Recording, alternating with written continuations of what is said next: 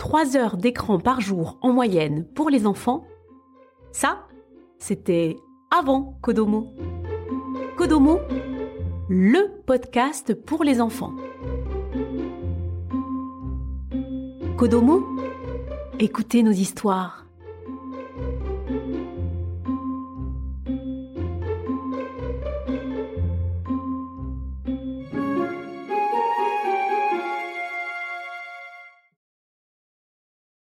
L'oiseau bleu. Conte de Madame d'Aulnoy.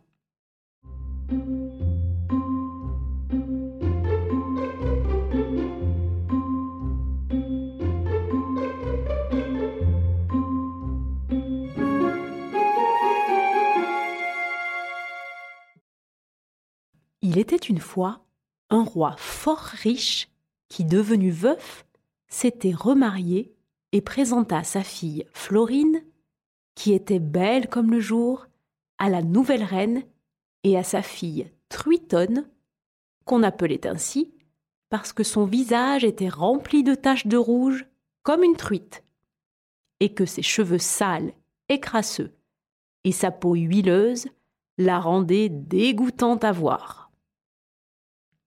Le roi dit un jour à la reine que Florine et Truitonne était en âge de se marier et qu'il fallait faire en sorte d'en donner une au premier prince qui viendrait à la cour.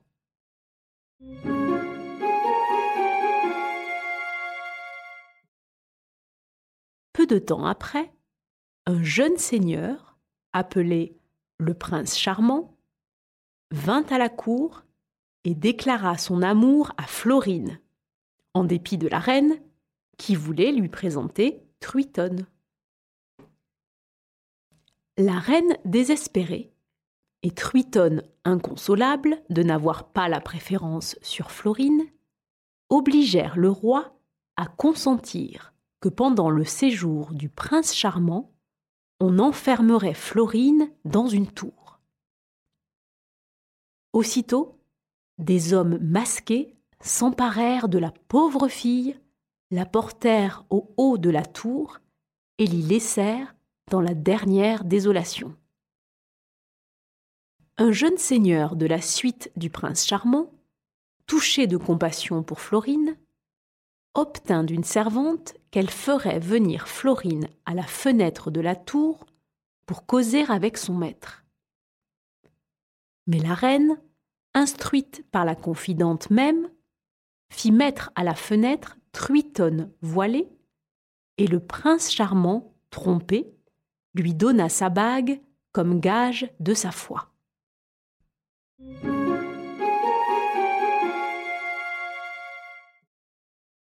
Le lendemain, le prince charmant revint au rendez-vous, et comme il avait décidé d'enlever celle qu'il croyait Florine, il la fit monter dans une chaise volante attelée de grenouilles ailées.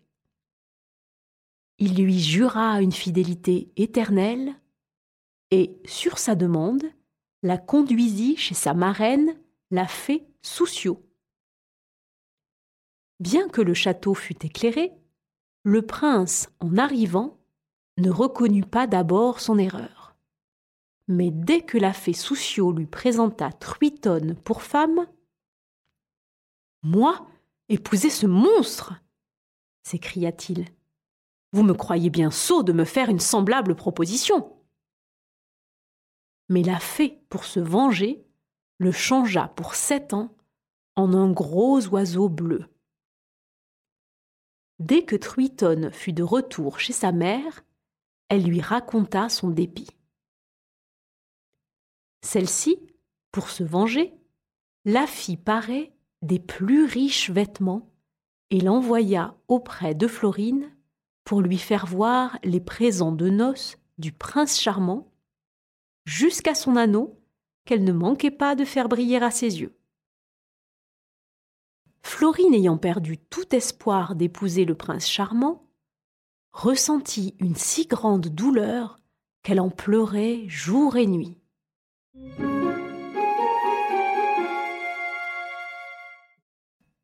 Un soir, s'étant mise à la fenêtre, elle vit paraître un charmant oiseau bleu qui voltigeait près d'elle et qui revint plusieurs nuits de suite pour lui apporter les plus beaux bijoux.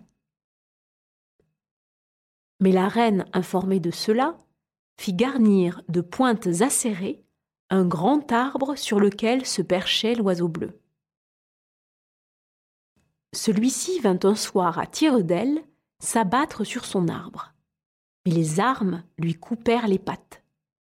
Il tomba tout sanglant au pied de l'arbre et fut recueilli par un enchanteur qui le cherchait depuis longtemps.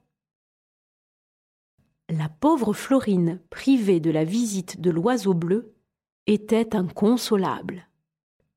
Et, désespérée de ne plus voir son cher oiseau, elle passait ses nuits à pleurer, et se mettant de temps en temps à sa fenêtre, elle répétait sans cesse Oiseau bleu, couleur de temps, vole à moi promptement. Cependant, le père de Florine vint à mourir. Le peuple la délivra et la reconnut pour souveraine. La reine-mère fut assassinée et Truitonne s'enfuit chez la fée Souciot. L'enchanteur convint avec elle de conduire Truitonne au prince charmant et rendit à celui-ci sa première forme à condition qu'il l'épouserait.